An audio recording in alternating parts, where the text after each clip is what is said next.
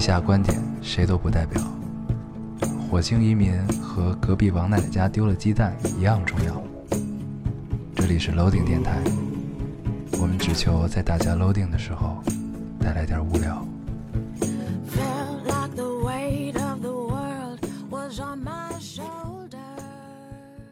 大家好，欢迎收听 Loading Radio，我是老高。我是燕欧，新的一期又跟大家见面了，非常开心啊非！常开心。先跟大家道个歉，啊本来说 周八更， 啊，现在已经是周九的十二点十九分凌了，晨十二点十九。，对，有些愧疚。究竟错在谁呢？嗯，在你，为什么？ 你起晚了，我操，你这锅甩的！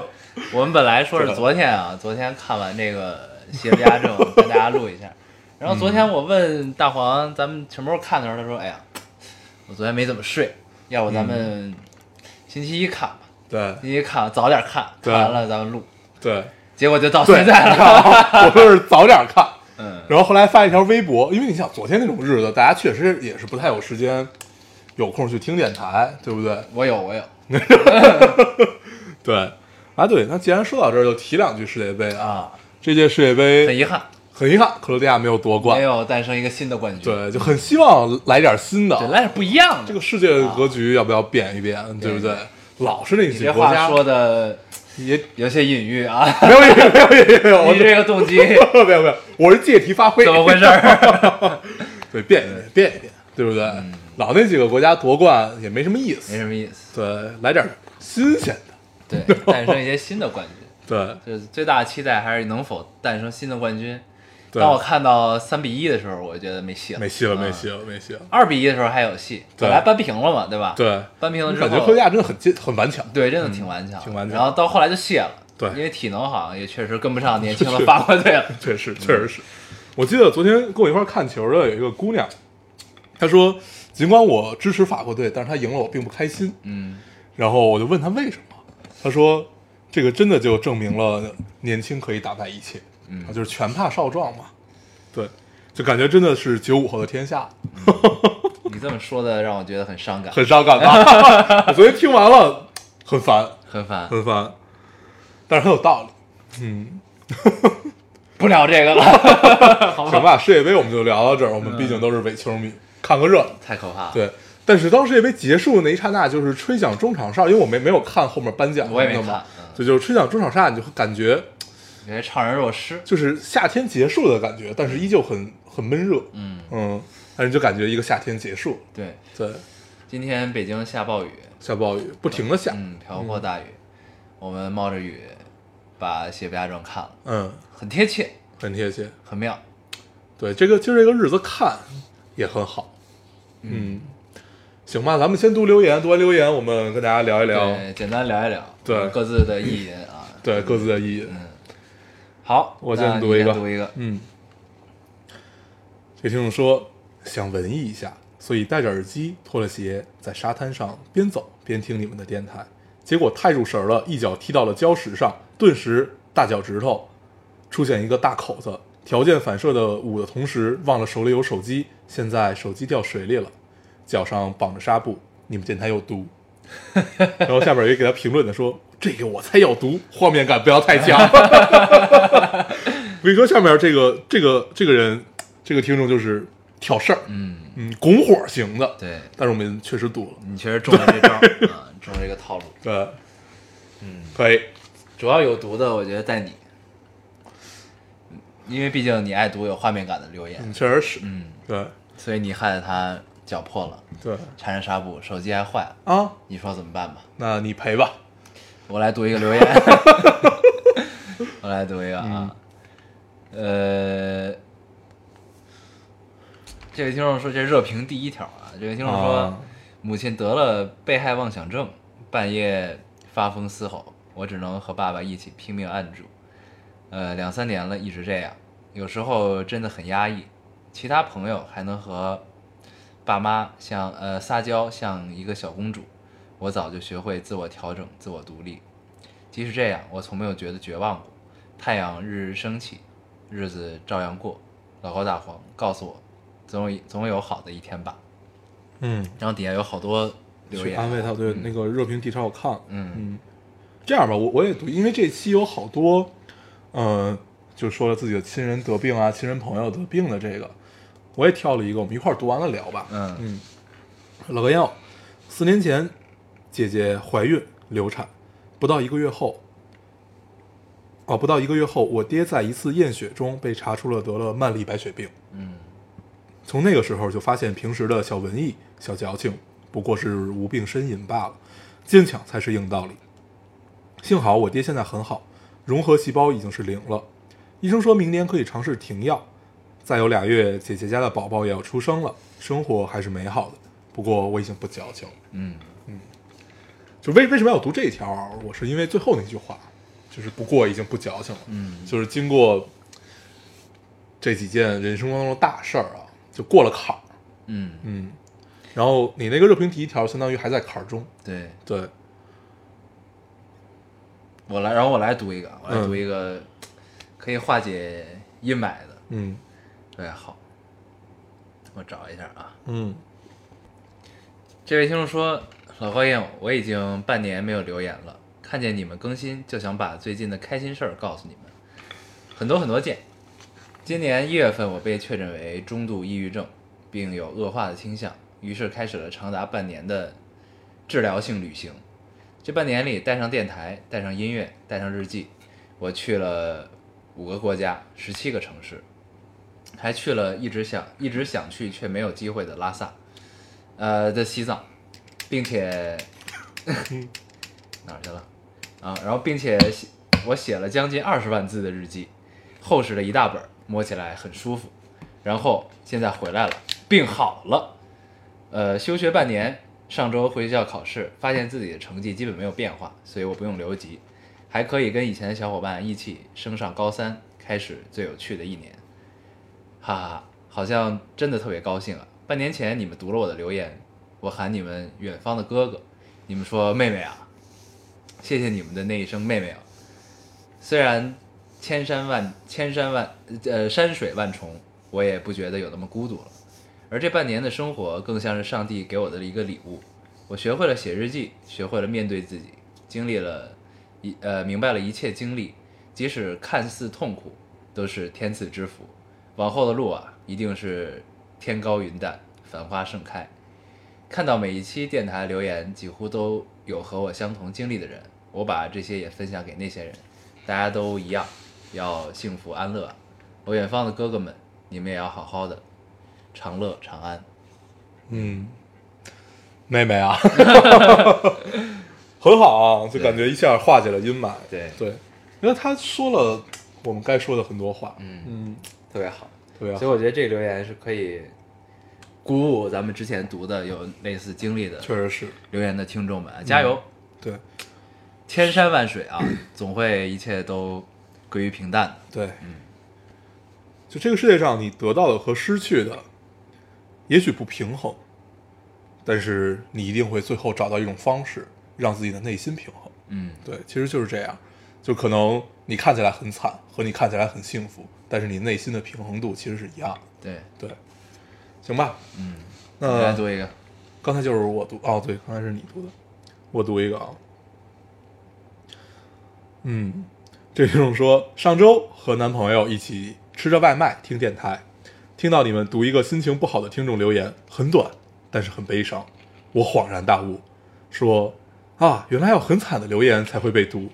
那我下那我下次留言的时候卖个惨。男朋友一边嘴里塞了一口米饭，一边嘟嘟囔囔地说：“对。”然后他们俩就哈哈哈的笑。嗯，我那个只听过一期的男朋友都知道都知道你们俩的套路了。然后他下面还秀恩爱，嗯，然后他男朋友还来留言，对她男朋友留一条言，给她的回复是，竟然已经四年了。然后，然后这姑娘给她回复说，男朋友你怎么来了？然后，这个男朋友再给她回复说，来看看你这个追星族， 秀了波恩爱啊，很嗯可好以可以可以，可以狗粮撒了一地，对对对，希望你们可以长长久久。可以，尝尝对对对，我们也不只有这种一种套路，对对我们套路还是很多变的。对你看，你听了一期就知道了一种套路，对，你听了十期，你就会发现有十种套路。是的是的是的，你读一个，我来读一个啊，嗯这听众说，我来给你们解答是豆腐脑儿了，你这呃上期吧还是上上期，咱们读了一个留言说那那听众是熬了通宵为了去吃一口早饭，嗯咱们特别好奇早饭是什么。他来告诉咱们是豆腐脑儿，迫不及待到六点，呃，迫不及待到六点就去了，结果太早，很多早点铺都没有开，都没有做好，跑到第三家才买到，真的很开心，很满足。对我吃的是咸豆腐脑，一定和老高黄黄一个口味儿吧。我就觉得我们北方的咸豆腐脑完全碾压甜味儿了。呃，回来补觉睡了一天，以至于我妈很困惑我晚上干了啥。嗯，我们确实是吃咸豆腐脑儿啊，但是我们为了不引战，我们吃咸豆腐脑长大的， 对，但觉得甜豆腐脑也不错。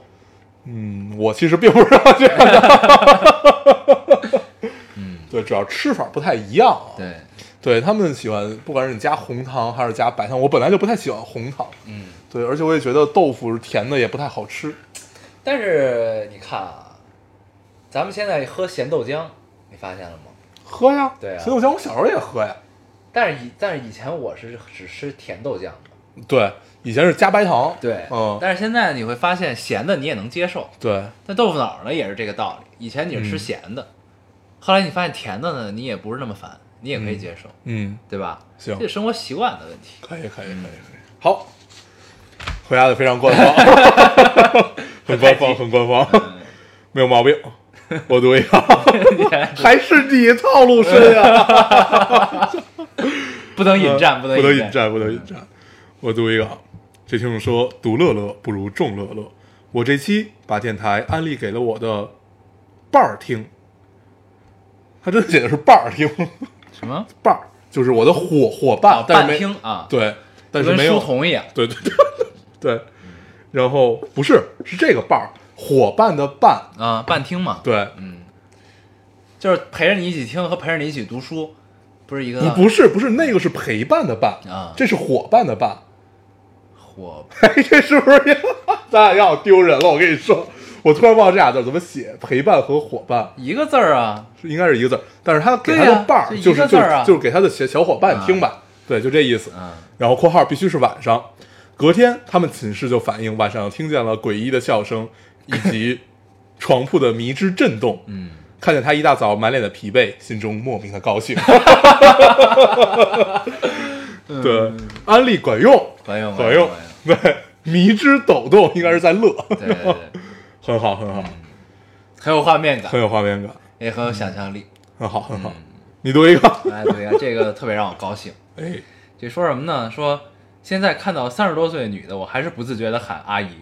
但每次又觉得这样不对。今天走在街上，我突然想到，自己好像只是看到别人的年龄，而一直觉得自己一直是十五六 岁。哎，这跟你是一样对的，对对，我到现在都觉得我是走在街上是最小的，嗯对对对看三十多岁的人也要喊阿姨。对。但是你从小，你这个长相就赐予了你，你不应该这么觉得，所但以你是你必须要这么倔强 就，你你知道吗一直在给自己做一个心理暗示。你 一定要这么倔强，你才能坚强的活下去。 好，知道吧可以，可以，可以，嗯可以。我读一个啊，这特别有意思。听众说，实在难得看见使用这么沉重的标题，沉重是带引号。嗯，看来两只狗子长大了。（括号一副安慰状）（括号完）今天的阳光很好，洒进了我的房间，没拉上窗帘儿，被映得金金灿金灿的。家的不远处在施工，阵阵鸡转声溢出，这情景实在是太相大了。生活永远都有波浪冲破宁静，这么文艺的话就送给我好了。然后下面给他评论，觉得这个评论的这个人说，觉得你说到烟偶的点了，他喜欢有意境的。然后这姑娘给他回复说的是狗子变了，他们现在喜欢具有心理矛盾。 还是那句话吧，啊，套路不止一种。对，对对对，我们的称呼有很多啊，嗯这个也不知道小仙女们的脑洞都是怎么对长的。我看他们刚刚发那条说要赶在夜里更，嗯，热评第一条是脏东西吧？对，有人叫我们脏东 西们，有人叫狗子们，还有叫两个小坏蛋的。那个看得我，我突然想起了那个文姜文儿，对姜文儿有一个说他他一个段子，我不知道真是假啊，但是说的是他那个被一群人簇拥着上车，上车之后第一句话是“我操，刚才有人叫我文文”，文文，嗯，很妙。 很妙，这种反差萌还是对，有人叫我文文，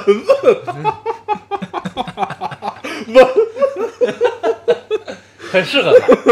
很适合他。可以可以可以。嗯，我没了留言，啊，那我再读一个啊，嗯，这个很扣题。这个听众说，赌一顿小龙虾，你们俩这周会聊邪不压正，多聊聊电影吧，拜托。你俩不知道你你俩聊电影的时候，整个人都在发光吗？能不能不要再但能不能不要再到处散发魅力了，混蛋们？嗯嗯，这是日剧或者是韩剧的对对说法对啊。不行啊，嗯 可以，为什么发光呢？因为我们都是拖着裤子录的。对， 我本来刚才想提来，后来觉得要不要就这个这个梗就过去了， 就毕竟不太雅观。你依旧提起来，毕竟看了《邪不压正》，你知道吗，看了《邪不压正》 之后，特别想脱裤子，人就不自觉的变了。变得很想在屋顶上脱裤 子。披着一件披风，幻想着自己是超人。对，嗯，邪不压正里这个臀部是一个很重要的意象。对，这个臀很重要，， 对，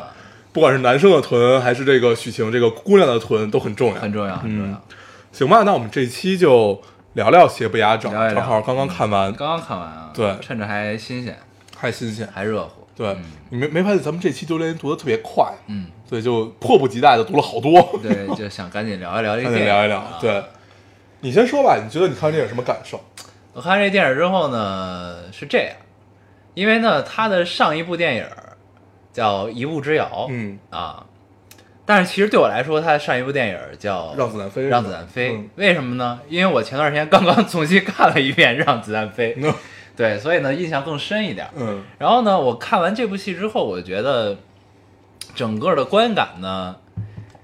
跟《让子弹飞》很像。因为姜文的电影除了《阳光灿烂的日子》，其实《阳光灿烂的日子也》也是那种感觉，但是稍好一些。就是呢，他的电影一贯的套路就是节奏快，剪辑极快，很碎，又碎又快，嗯打点儿打的干脆。嗯这部呢跟《让子弹飞》的感觉是，就这在这点上感觉是很像，而且背景也很像，这都是北洋民国三部曲嘛，嗯对吧？所以呢，第一个感觉就是，哎，有了《让子弹飞》的观感。嗯，那再有呢，就是感觉它比《让子弹飞》的时候要，你你你你能说叫成熟一点吗？我觉得也不能这么叫，但是呢，就叫比《让子弹飞》的时候更张狂了一些。我但我又比比之前更张狂了一些呢， 但是又又内敛了一些，你能明白这种感觉吗？嗯，就我是觉得这个就肯定跟他的成长有关系嗯啊，就是这这个得有就几年了，七八年了吧？没有，就这是三跟年，就是跟一步之遥比是三啊，对，三跟年一步之遥多比是三年，比让子弹飞的话，其实时间要更长，大概六六七年，嗯就大概这个岁，就是这个时间吧。它一定是有一些变化的，嗯，对。但是其实我感觉啊，我感觉还是因为，呃，故事更加复杂了，嗯，就是因为因为故事的原因，所以这种感受会很强烈，嗯嗯，对，是这样，嗯嗯，对，反你正就接着说是就感觉它比就是更周全了一些，比他在嗯让咱飞的时候嗯更周全了一些。嗯然后呢，有很多隐喻啊，有很多隐喻，嗯但是呢，就是得看你怎么理解。就是咱们前两天、昨天还聊嘛，有一个朋友发了一个影评，嗯说姜文儿很重要，对吧？嗯就是中国电影是需要有这么一个人，嗯有这么一个人呢，这个人是什么人？就是需要你在看他电影的时候，要调动自己的知识储备。对才能看懂，你调动的多一点儿，你看懂就多一点儿；对你调动的少一点儿，你看懂就少一点儿，对是这么一个存在。对。然后我记得当嗯时在咱们，呃，一步之遥其实是在咱们电台里的，对，咱咱咱们聊过，嗯，对，因为当咱时们我对他评价不好，我当时评价还行，嗯对，就是我当时说，呃，因为我当时没有特别看懂，嗯但是我当时提出问题是你看不懂是你的问题，嗯不是导演和拍出来的问题，嗯嗯对，就是你首先能去理解里面这些东西，你大部分能理解的情况下，你再说它不好，这个你有道理，嗯，就是如果你纯说我看不懂，而且还引以为傲，嗯这件事儿是不对的，嗯这个就叫民智未开嗯的一种体现啊，嗯嗯对我当时是说到这一点，嗯对，然后呃，但是这一步就是邪不压正，你就能明显感觉到他其实是努力的想让你懂，他呃友友好了很多，啊对友好了很很多。很真的是很友好，，对，但是就是就是就没那么飞其实了，对姜文儿就是一直是一个挺特殊的存在，就是因为他呢，他其实是一个对观众不是特别友好的一个导演，就是就是看他电影是有门槛儿的，对但是这部呢其实依然有，但是你会感觉到他已经释放了很大的善意在里边了。对，就是咱们这么聊呢，其实这我的观点到现在也没有变过啊，就是、就是我在对一我在对一步之遥一步之遥的评价的时候，我是觉我的评价就是它不是一部高级的电影，嗯就是因为它是有门槛儿，它是需要你有一定知识储备，你能看懂并且挺嗨的。但是我的评，我站在了一个中立的立场去评价这个东西，我就觉得这东西不高级，嗯，是因为他面对的只是一小撮人，你明白吗？就是就是，咱们当时是拿《布达佩斯大饭店》跟他去比的，你嗯记得吧？就是《布达佩斯大饭店》是一个高级的电影，是在于你能懂里边梗的人有他懂梗的乐趣，不懂的人有另外的乐趣。嗯那一步之遥呢，是让人觉得就是你不懂梗你就没有乐趣，嗯你懂梗你才有乐趣。所以就是以此来说，这个觉得它不是一部高级的电影，嗯对。那到现在我也是这么觉我得，我我只是觉得它可能不是一个友好的电影，嗯，就是在我内心，高级应该大概不是这么来定义的，对，就是对，你就看就怎么理解对高级你这个的对，高就级是这个定义的词不太一样啊。，就是不高级并不一定不好，是对，我们就要要解释一下，嗯，，对，然后呢，那这一部呢，我就觉得跟一步之遥比要好一些了，嗯要好一些了。那就是不知道是这个姜文自己的妥协啊，还是还是可能是跟初心有关吧，，对，因为我记得当时我在看这电影之前，我看了那个呃高晓松采访他上，我只看了上，嗯，然后上里面他说这个这是他拍给他儿子看，对，对，他儿子毕竟岁数还不大， 嗯，所以可能就是如果你太不友好了，那一定会存在一些问题。嗯对我觉得这跟初心有关。是，而且这是根据张北海的小说改的，对，叫《侠侠印，嗯，然后其实改出来之后，跟这个小说的基本没气什质么已关系经相差甚远对了啊。但是他借了这么一个壳儿，嗯，来讲了这么一个故事。然后呢，咱们要不然先给大家用几句话先讲一下这个故事讲了什么，行，然后咱们再去聊一聊。可以，嗯，嗯，你讲你吧。来讲吧。 刚才一直我在 说，对，故事其实你从明面上理解起来特别简单啊，我们就我们不理里边的人物关系，我们大概就说一下到底发生了什么。大概就是一个从小背负仇恨，这个仇恨是什么？是他的师呃，他师傅一家被杀害，嗯然后他侥幸活下活了下来，然后呢被人救了以后，出国了十五年，学了一身本事，回来要报仇。然后报仇的这个两个人，一个是日本人，一个是一个类似于汉奸的这么一个角色吧。因为就是这个其实是一个很矛盾的这么一件事，我们呃先暂暂且不提。然后在报仇的过程中，他面临的最大的一个问题就是他到底在内心深处是不是害怕报仇，和是不是想要去跨过自己这道坎儿，就是报仇的目的到底是什么？而且他对深陷，就是因为是十这个仇是十五年前的仇，但是呢，他是十五年之后回来报的。那个时候的时局已经变化了，就变成了这个军阀割据，然后各国势力都盘踞在南京，盘踞在北平，嗯这么一个。然后呢，他回来报仇就陷入了这么一个乱局当中啊。嗯这个嗯局就是各方势力混杂，然后嗯他主一直在不断的被各方的势力利用，陷入这么一个情境中啊。嗯然后到到最终呢，这个仇报了，仇报了，嗯，故事就结束了，嗯基本是这么个事儿啊。对。然后其实呃，就是刚才咱们聊到说外界给他的这一些，你说压力也好，或者说是就是利用他，对啊，就是洗脑啊什么的这种也好。但是其实我更感觉是他内心的一种东西，嗯，因为最后内心的东西是谁点出来的？是周韵这个角色，嗯，对，就是姜文他老婆 是点出来的，说你到底想不想？因为只有他在片中是能设身处地站在他的角度上去想，他有仇，对，因为他也有仇恨，嗯对，所以是他是能理解为什么你会在那一刻站住不动，嗯对，就是怂了嘛，嗯，对，就是你不管是你是精神上的哪种层次上的怂，但是你确实是怂了，嗯，对，大概是这样的一个东西，嗯对，所以就是其实是一个你你可以有任何角度的理解啊，就比较是比较顺和比较舒服，大家都浅显易懂一种理解，就是一个男孩的成长，对，这是 对，就是一个体面的小伙子，哎，对，就这句话太妙了，嗯就是一个体面的小伙子这句话，嗯很好。你说，咱们我想怎么聊这个事儿啊，嗯就是咱们就是通篇看下来，就是我不知道啊，就是你做阅读理解也好，你就是单纯的观影也好，反正看完之后你会觉得他是一个在讲，讲就是通过李天然就是主主彭于晏演这个角色，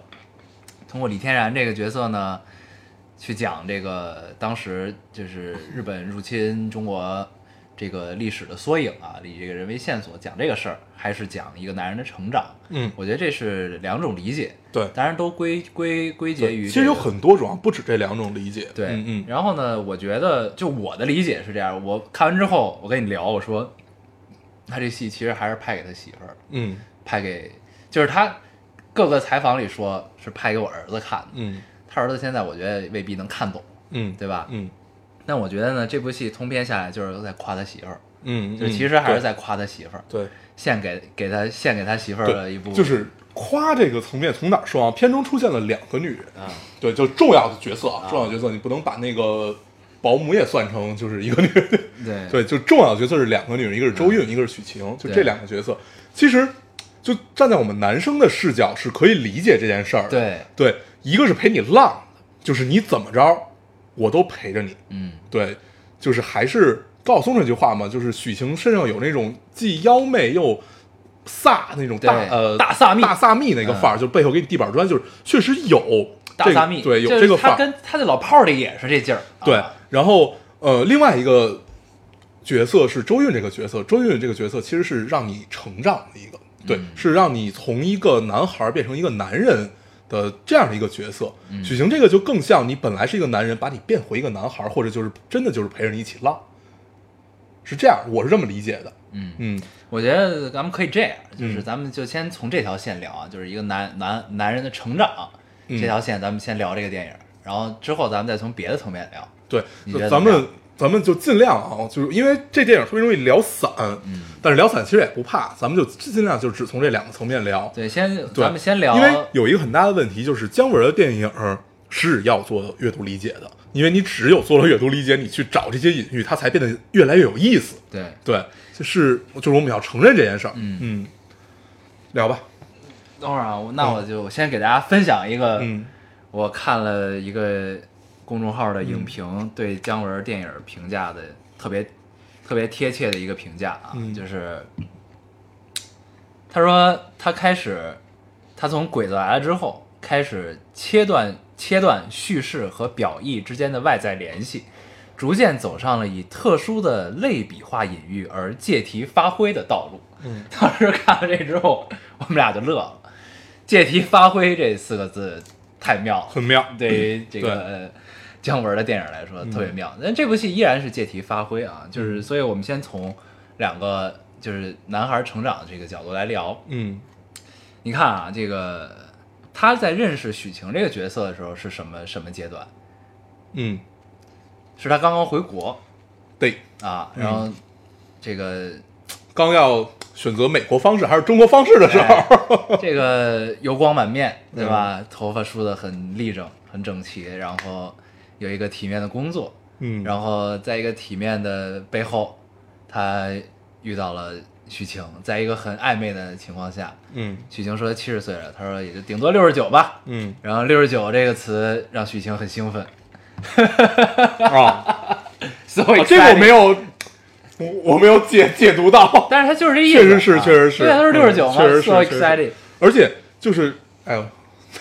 就是因为六十九六十九就是六九这个其实是不分语言的，嗯就是因为它是阿拉伯数字嘛对，所以是你全球的人都大家可以都懂理解的大家都懂，对对所以他就很兴对，奋。这个很妙，哎，这个我没有解读到，哎，对很妙很妙，嗯所以就是六九让他很兴奋。嗯然后呢，在这个时候认识了许晴，对吧？嗯然后呢，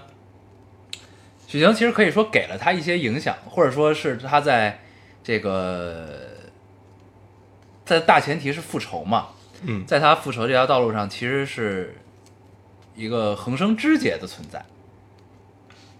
嗯，你明白？就是他的存在呢，让他在他屁股上盖了章。对他自以为觉得我虽然大仇未报，我先出口小气再说啊，就是一种男孩的恶作剧，对，嗯就是这么一个东西，是用在了许晴身上，叫唐凤仪啊，唐唐凤凤仪仪这个角色。然后呢，两人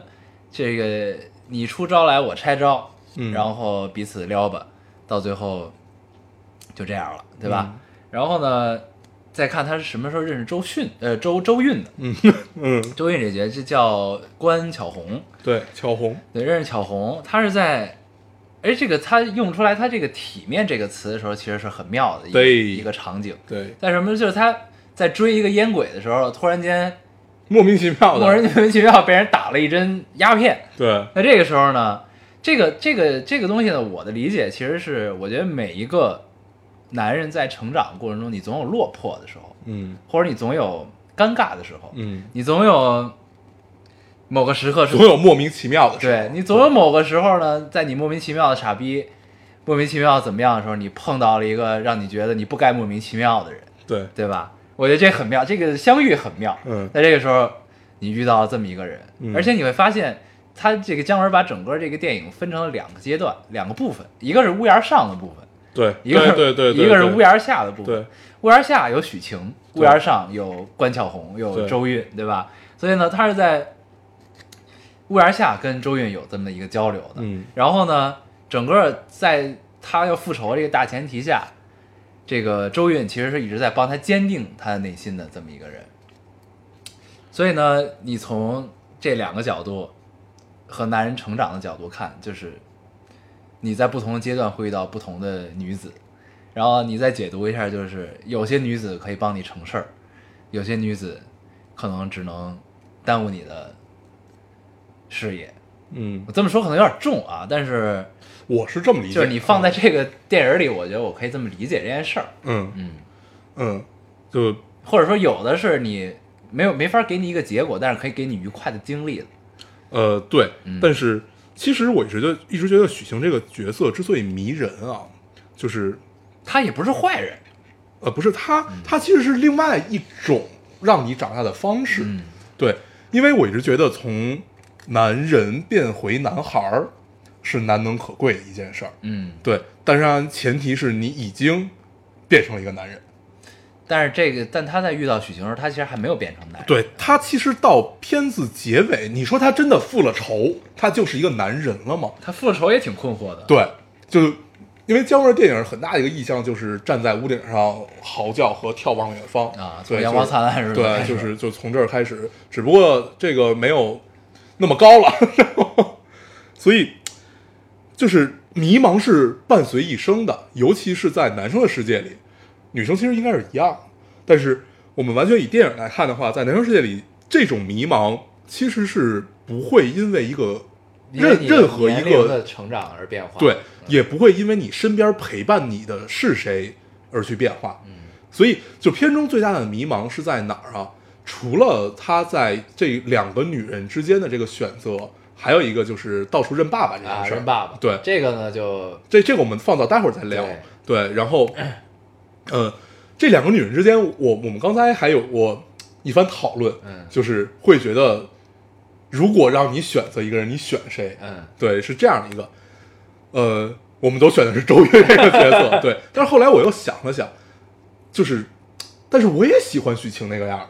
不。然后你其实你你你你咱们结合着理解啊，这个这两从这两个女人开始，嗯和从屋檐上和屋檐下，嗯，对吧？然后呢，你通篇你会觉得屋檐下的世界就是一个真实的世界，哎，一个承认的世对，界，是一个现实，对对是承认的世界。对，屋檐上呢，你更能找到阳光灿烂日子的感觉，嗯就是北平版的阳光灿烂日子，嗯你发现了吗？嗯，就这个是嗯一切都很纯净、嗯很干净，然后很少年、嗯很单纯的这么一种东西。所以呢，就是它其实就是我觉得是预示两个阶段吧，嗯就是你在成人的世界中呢，你可能会遇到许晴这样的，嗯，当然这个我觉得也未必啊，就是其实是就其是实有可能吧，对，就其实这两个空间是并行的，对也是同时存在的。对，然后呢，就有的人就会喜欢这种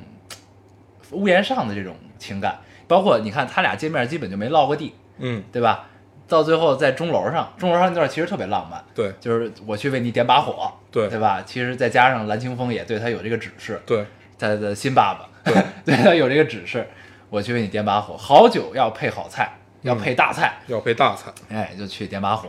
这很浪漫。嗯所以呢，就是他其实为什么说他还是在夸他媳妇儿，因为就是关于他媳妇儿的部分，都是屋檐上那种，哎都是很浪漫对的，很单纯、很纯质、很令人向往的这对段儿。那屋檐下的就是那样儿，嗯对很苟且。对，对就是这是这是这是我们的阅读理解啊，对是这样儿，对，对， 但是其实其实我有一个嗯不不太一样的解读啊，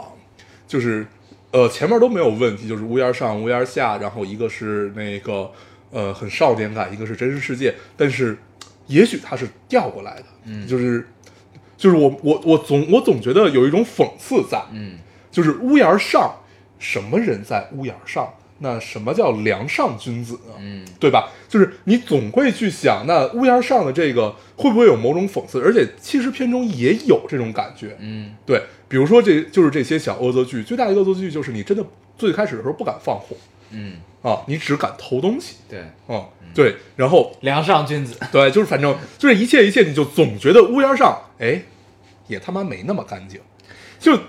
很有意思。不是这，因为这个呢，因为这种咱们做这种阅读理解呢，因为这是姜文的电影，对你知道吧？对，就是呢，他在他的电影里就是没有特别绝对的事儿，对啊这个是他电影真的好看的地方，对里边没有一个你说就他真的是个好人，或者他真的是个就就是个王王八蛋。对啊，就没有那么哦绝对的事儿。对所以呢，你总得就是你可能理解到了一层东西之后，你总得琢磨一下，你对理解的是不是这样？对，这是不是他想说很的？有意思，对很有意思。所以呢，这个就是我们现在聊的全都是阅读理解啊，对就是大家就且听吧。嗯啊，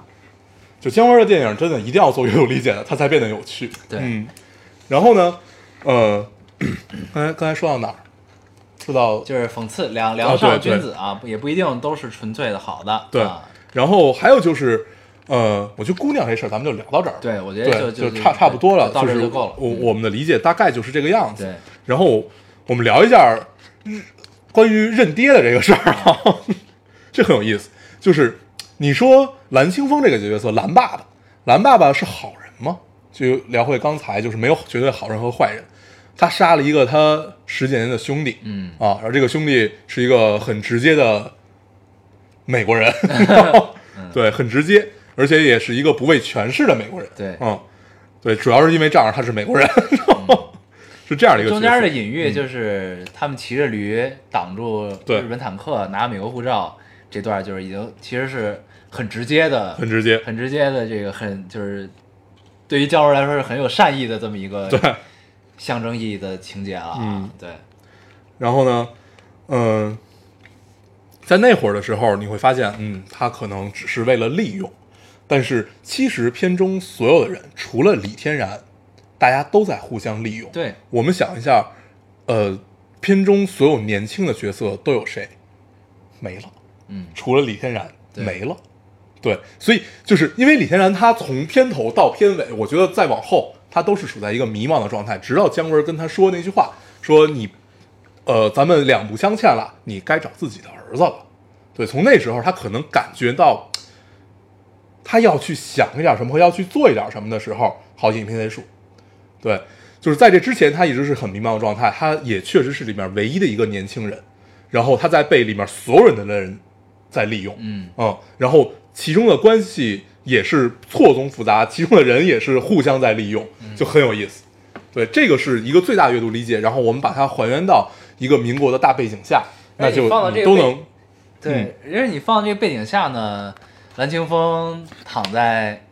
这个病床上跟他嗯说这句话的时候，其实呢，你也可以理解成很多层。嗯就是呢，其实咱们一直在讨论，就是蓝清风这角色到底代表哪个势力，对吧？嗯就是我，咱们单从影片中理解，我是觉得他代表的是美国人，嗯因为他知道美国人的暗号，嗯你知道吧？嗯，对，然后中间呢，他也没你也没有发现他在被什么别的势力所影响，嗯对，所以呢，你透你基基于这一点去最后想这个蓝清风跟他说的这段话，嗯你就能又能解读出很多东西来，嗯你知道吧？就是我救过你一命，你也救过我一命，嗯，咱们两不相欠，从此我不再是你爸爸，你该对找自己的儿子了，对。对吧？就是感觉有一些江湖气啊，感觉还残就是残存了，就是老北京那种江湖气，就是就是姜呃姜文想还原这个东西嘛。但是我有一个不太一样的理解啊，就是他除了代表美国人的势力，他其实也是代表当时比如说四大军阀，或者他一定没有特别代表中央政府的这个这个就是代表蒋介石，因为它里边不停的去挖苦嘛，就是挖苦常凯申写日记这件事儿。对我觉得他应该不止，因为他有一个很明确的目标，就是我要把日本人赶出去。嗯，所以我可以做双面间谍，所以我可以做八面间谍，我做什么都行。对，就是只要我能达到我的目的，或者他就是为了达到自己的目的吧。他，你说他真的是纯归顺于美国势力，我倒不完全这么觉得。嗯，谁呀、就是蓝清风这个角色呀，啊不是对我，我当然想说的是，因为你结合着历史来看啊，嗯蓝清风的这个立场，嗯就美国人退出了，嗯，你知道吧？对而且美国人也确实退出了，对，对吧？就是到最后呢，就是咱们当时在七卢沟桥这个七七事变的过程中，咱们是一个什么状况呢？嗯国共对国共对峙，对，对吧？那会儿是国共对峙，我们正在内讧的阶段，突然外外外国势力入侵，嗯然后我们联合起来抗日，对对吧？抗日完成之后，我们再打内战，对打到了四九年，对对吧？对其实是这么一个情况。当时呢，美国人是支持老蒋，对，对吧？然后呢，在但在这个时候呢，蓝清风说了这么一段，咱们阅读理解啊，说了这么一段话。这个时候呢，当时美国人不后来也不支持老蒋了吗？就撤了。对，那是那个是内战的时候对，啊，但是呢，就是你就你只能是这么就是结抗战完合了结合着看，嗯你知道吧？哦，就是你你你说的这个时空其实是交错的，对啊，你是这个意思，而且就是，而且蓝清风这角色，你要还原到小说中呢，也不是这意思，嗯，你明白吧？你只能是对，他在《侠隐》里面，他的角色其实是张北海他爹，嗯张子琪，这是一个就是相当于是国民政府的一个特务头子，对对，他是讲那派的，，对，嗯，嗯，所以呢，就是你得看他是他是经过改编的嘛，所以你就得看怎么理解这个东西。对，所以所以就我觉得他应该是一个，就是怎么讲，是一个特别高级的胡同串，嗯，就是什么叫胡同串呢？就是呃呃，北京话叫胡同串呢，就是东家走西家串的那种，就把所有事儿都能串在一起嗯的。帮人平事儿，对，就这么这么一 个人，毕竟有十二个院子，对，他是类似于这样的一个人。对，所以我其实我理解的是他，你说他一定是代表某一派的势力，嗯，我倒不这么觉得，他代代表了很多派的势力，因为他背后还有谁？有阎老心儿和小诸葛，嗯啊，就是就是那个军阀们，对，就是白崇禧他们嘛，对，就是有有这帮人，所以呃，这帮人在干什么？你看白崇禧后来，其实你说他是归顺了蒋介石吗？倒也不是。其实美国人说那个话有点对，就他像一个企业，他是 并购，，对啊并购， 还写日记，陈凯申，陈凯申，哎还写日记，对我操， 日记能写真话吗？这讽刺的太牛逼了，我 操，很逗，很逗。然后，对我其实理解他，他其实是一个呃，心里就是很有野心，但是野心也很明确的一个中国在那个时代下会产出的一个，不一定是好人，也不一定是坏人，但是是一个能人，是这么一个角色。嗯，对你接着来。我始终觉得他还是代表着美国人。呃嗯，可以，没事。那咱们聊别的。对，就是因为就是他代表美国人对我来说更讽刺，啊，你明白吧？嗯就是你如果如果你一定要结合时间段来看这件事儿的话，嗯你在这个时间段国共对峙的时候，嗯他代表美国人，嗯他首先李天然是什么立场咱们不知道啊，他代表美国人说出了这么一段话，嗯对吧？其实这个对我来说更讽刺，嗯，更有意思。对，因为就是你看美国人给的任务是什么啊？美国人在片中给的任务是救出张自忠，对吧？嗯，救出张将军，张将军，对，救出张自忠了。然后这个是片中美国人给的任务，但是呃，有一个不一样的地方就在于李天然本来说的是我要先完成任务再报仇，结果变成了先报仇再完成任务。对对，但是实际上，呃，蓝蓝清风也配合了他， 嗯，对吧？也是先也是先帮他去复了仇，再去完成了这个任务。嗯，对，完成任务大概只用了两 分钟，感觉感觉这 很简单嗯任务随时可以 完成。对，就非常简单。对，然后我看到的就是理解大概是这个样子的，就是其实蓝清风布了这么多年的一个局，为的是什么？为的是让虎吃狼，或者狼吃虎。对，就是你对们先内斗，对，然后他最终的目的，他就是想逼着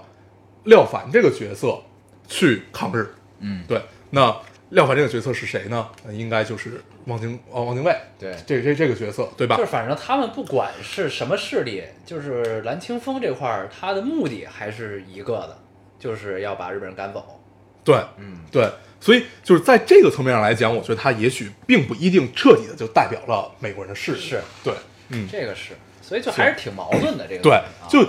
这个好玩的电影和好玩的，就是这个类型的电影，就是在于你怎么想怎么有。对你得琢磨我还看到一个特别让我虎躯一震的影评，就是，呃，因为在开头的时啊候，开头的时候那个，呃，这个谁，那个那个廖凡这个角色跟那个日本人，我老廖凡这角色叫什么来着？呃，朱乾啊，呃，隆朱朱潜龙，对，就这个角色跟那个日本人说说什么呢？有一我经过高人指点，嗯，哎，我要去杀了这个师傅。就他弑师之前有这么一段对话，然后你就会想这个高人是谁？那会不会是蓝清风呢？嗯，对，所以这盘棋有可能从这儿开始下的，而不是从他自己说的说你心怀什么千古仇恨是根好苗子这会儿。对，就如果你从这儿想的话，那这盘棋很牛逼。下了很大，嗯，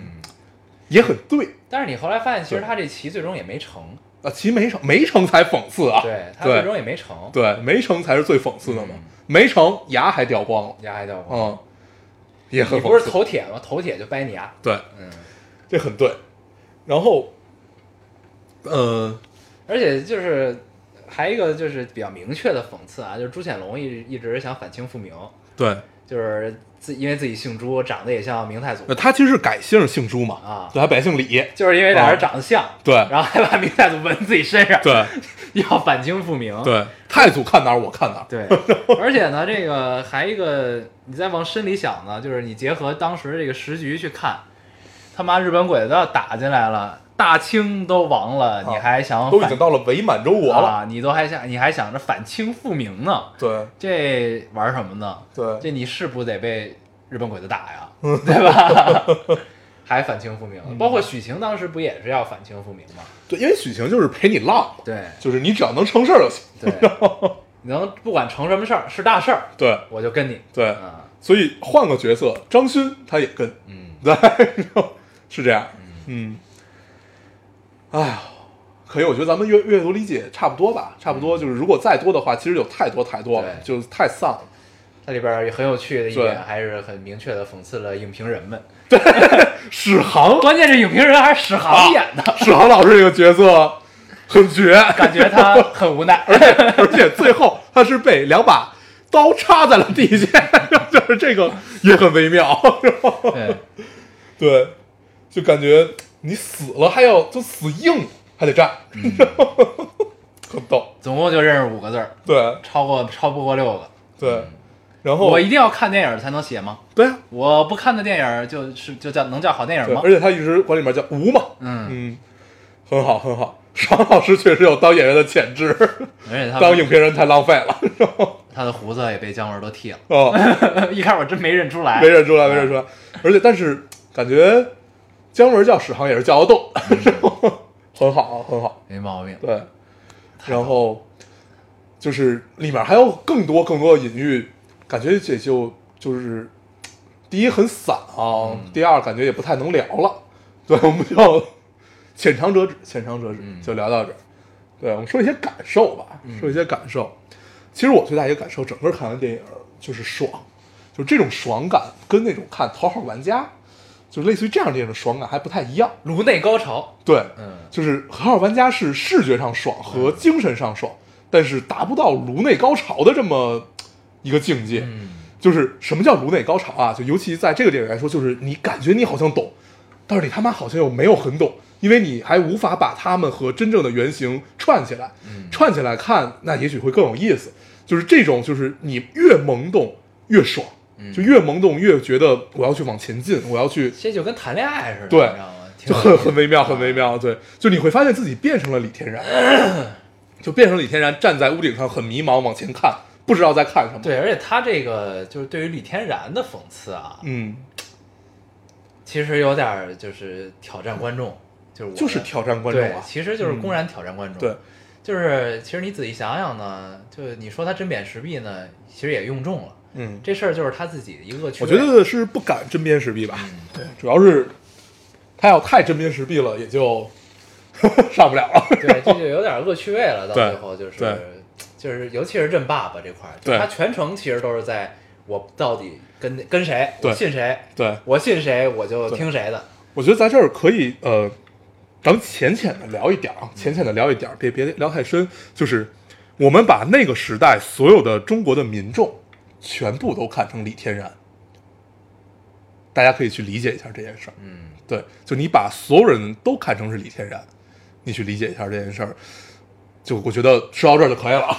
而我看有的影评呢，其实他用到了一个词， 嗯我觉得也挺对的，嗯叫他说这叫民国三部曲嘛，嗯，他说其实也可以民国三大了啊，嗯也可以叫做国民性三部曲，对，就国民性，你对呃让咱飞呢讲的就是革命，嗯枪在手跟我走，嗯，对吧？讲得很呃讲的很浅，对但是很对。但是呢，嗯，也反映了革命，革命的从某个层面反映了革命的过程啊， 求生欲很强啊，革命的 对过程，革命怎么来的，对啊，对嗯对吧？很片面，嗯但是呢，你可以这么理解，嗯很片面嗯啊。然后呢，在这儿呢就反映了国民性，嗯就是呃咱们之前说过的这种所谓的集体无意识，嗯啊，嗯乌合之众，嗯，嗯我其实我倒觉得《一步之遥》是集体无意识啊，嗯，就是这部可能更偏向于你说它民粹，或者说它就是迷迷茫吧，就叫迷茫，叫民粹可能重，他这对是这种是一类人，他这类人有一个特定的前提，嗯就是我有仇恨，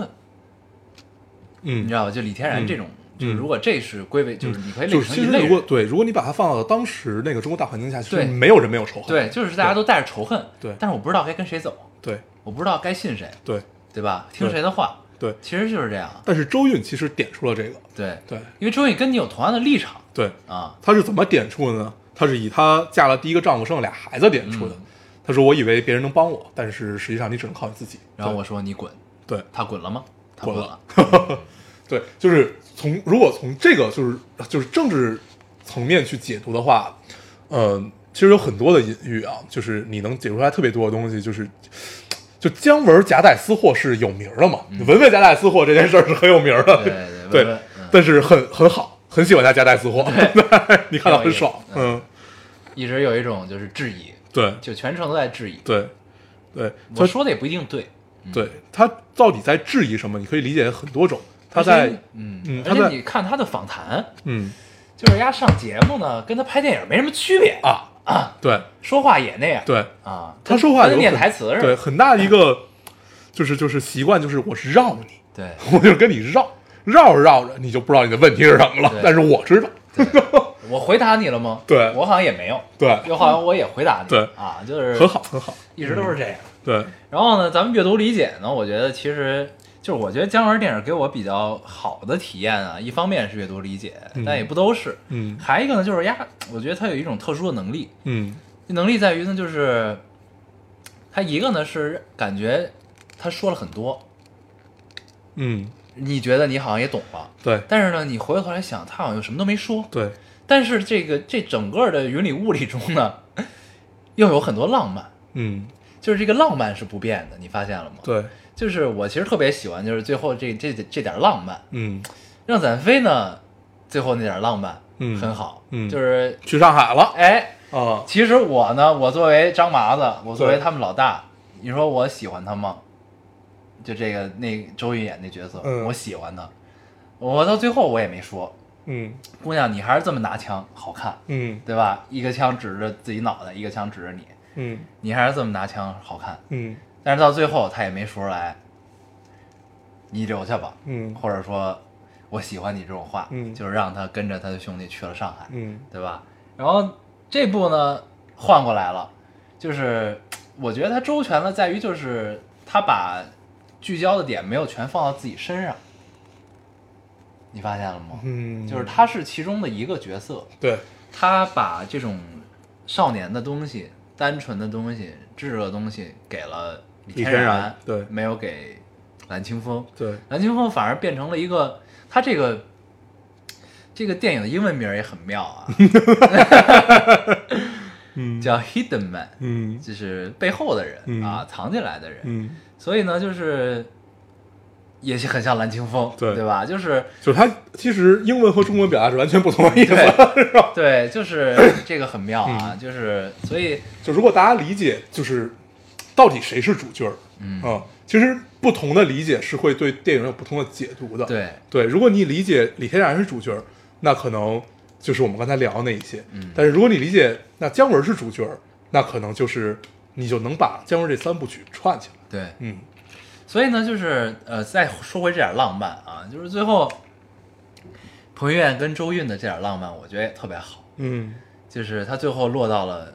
我能找着你一个是这个，还有就是开枪，啊，就是我开枪的时候你不怕打死我吗？嗯我说不怕呀，那是假子弹， 啊，到最后抖抖出一包，我告诉他说这是假子弹，嗯然后就跑了。嗯这说是假子弹，这意思不就是我爱你吗？嗯，对吧？嗯，我还是稀罕你啊，对，最后还而是跑且了。就是他们俩之间这个情愫，他们俩也睡了嘛，对，嗯就是这个情愫其实是就是溢出了屏幕啊，然后对，就是他最妙的，就是我 永远喜欢的，就是他电影，就是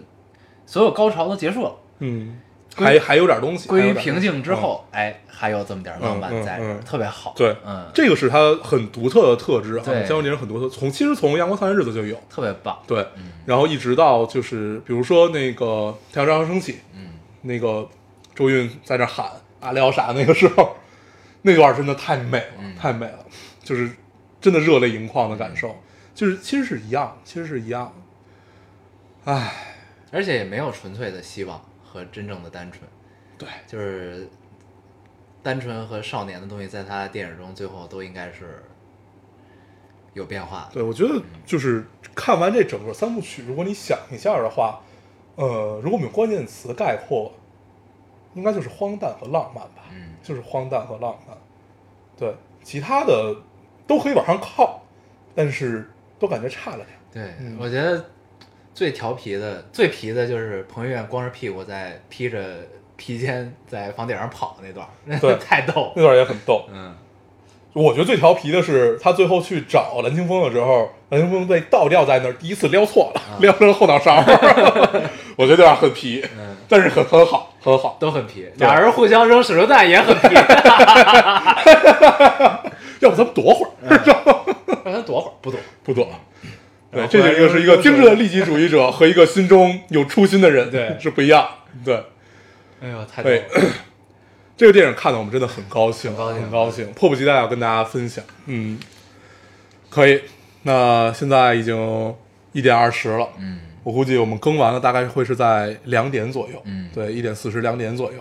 嗯行吧，就就到这儿吧，赶紧更了吧，也许还有没睡的呢， 嗯对，反正还没聊够啊，还没聊够。对，我准备再看一遍，再看一还遍，可以再看一遍。嗯，行，呃有机会再聊吧，再聊啊再聊，咱们这期结尾曲，要不然就用那个吧，哪个呀？梅艳芳啊，那个，梅艳芳哪个？可以可以可以，很大人那个，很大人，嗯，啊行。也很江湖。对， 行，那我们这期节目就这样，我们还是老规矩，说一下如何找到我们。大家可以通过手机下载喜马拉雅电台，搜索 Loading Radio 老丁电台，就下载收听，关注我们了。新浪微博的用户搜索 Loading Radio 老丁电台，关注我们，我们会在上面更新一些即时动态，大家跟我们做一些交流。嗯，现在 iOS 的用户也可以通过 Podcast 找到我们，还是跟喜马拉雅的方法。，好，那么这期节目这样，大家收听我，们下期见，拜。拜拜。同是孤老，同做過夢，本應是一對。人在少年夢中不覺，醒後要歸去。三餐一宿也共一雙，到底會是誰？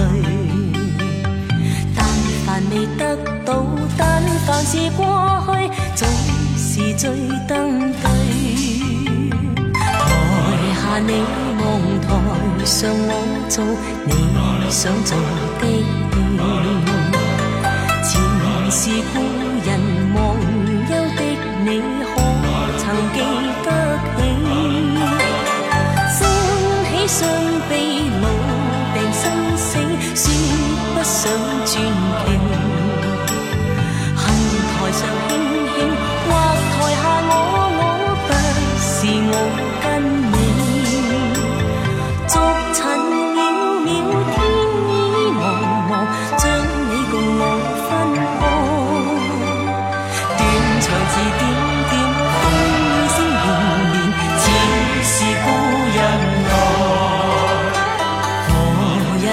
在何地再追寻？今夜真缘，無份有緣，回憶不斷，生命卻苦短。一種相思，兩段苦戀，半生雪沒完。再眠越深遠，望明月遠遠，想像你幽怨。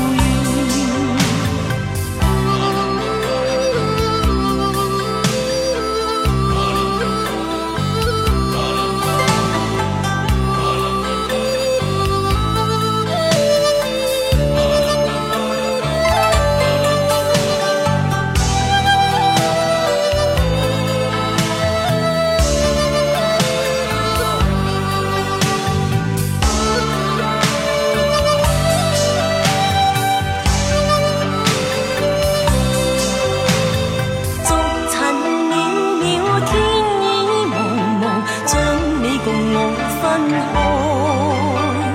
斷腸字點點，風聲連連，似是故人來。留下你或留下我，在世間上終老。